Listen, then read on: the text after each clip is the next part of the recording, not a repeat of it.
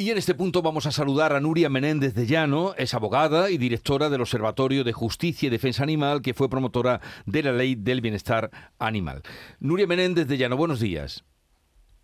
Hola, buenos días, ¿cómo estáis? Eh, encantados de saludarla. ¿Y qué aporta esta ley, hemos pigado algunas de las propuestas que hace, que serán ley, que entrará en vigor dentro de seis meses, pero así de manera general, ¿qué viene a aportar esta ley? Bueno, es una ley eh, esperada, ¿eh? ¿eh? viene, bueno, es una ley muy amplia, tiene casi 100 páginas, entonces es, casi imposible informar de, todo, ¿no? Pero digamos que es una ley que va a ser, es histórica porque es la primera ley estatal que va a regular la protección de los animales.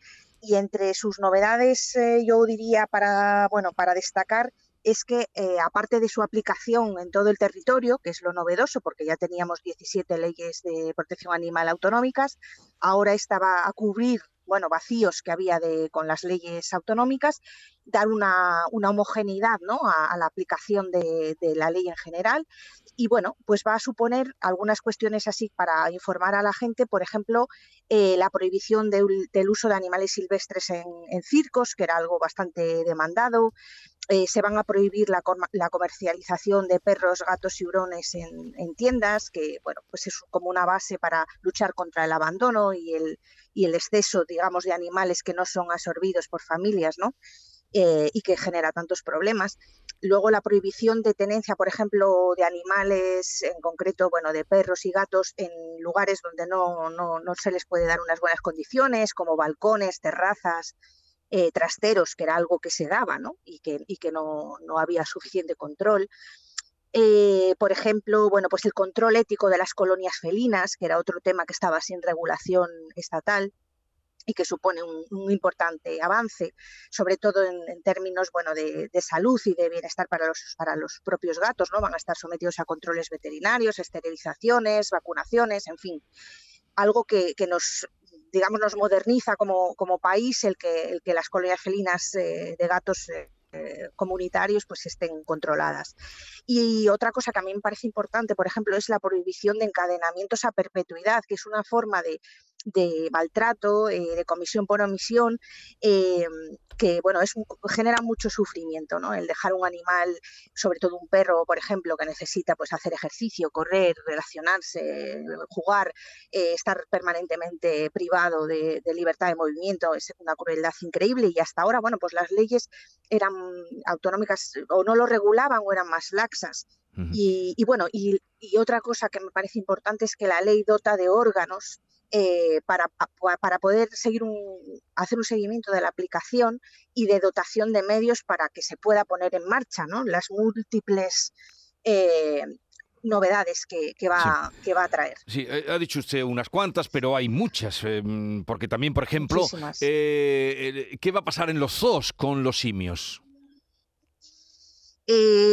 Eh, hay un compromiso a que haya una ley de grandes simios en los próximos meses. Ese es el contenido, vamos, lo que se refiere a grandes simios en, esta ley. Por lo tanto, eh, eso digamos que va a ser de regulación posterior. Eh, pero bueno, los grandes simios, evidentemente, lo, que, lo primero que, va, que va a tener lugar es que no se pueden tener fuera de, de centros eh, con las condiciones habilitadas y legalmente establecidos, ¿no? Porque aunque parezca mentira, hay gente que tiene pues como mascotas a, simios, mm. a, bueno, a monos, en, fin, que no había control sobre ellos y ahora lo va a haber.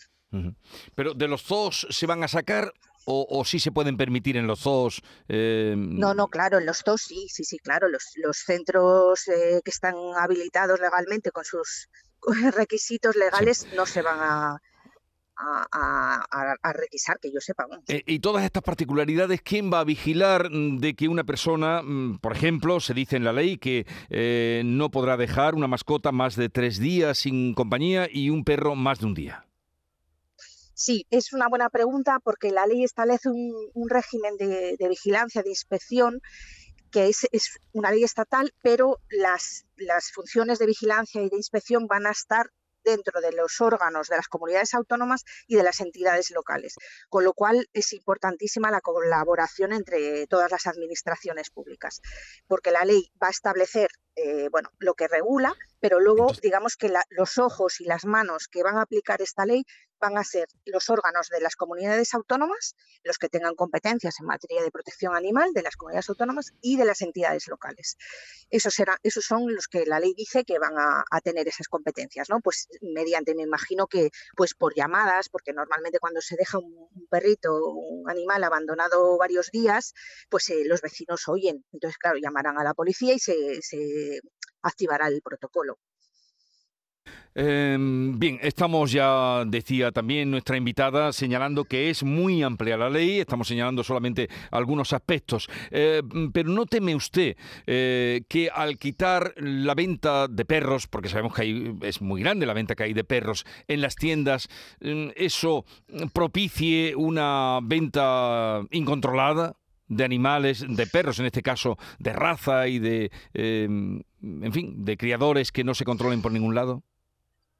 No, yo creo que precisamente estamos en ese momento. Estamos en un momento en el que había una clandestinidad, había una falta de control y de regulación.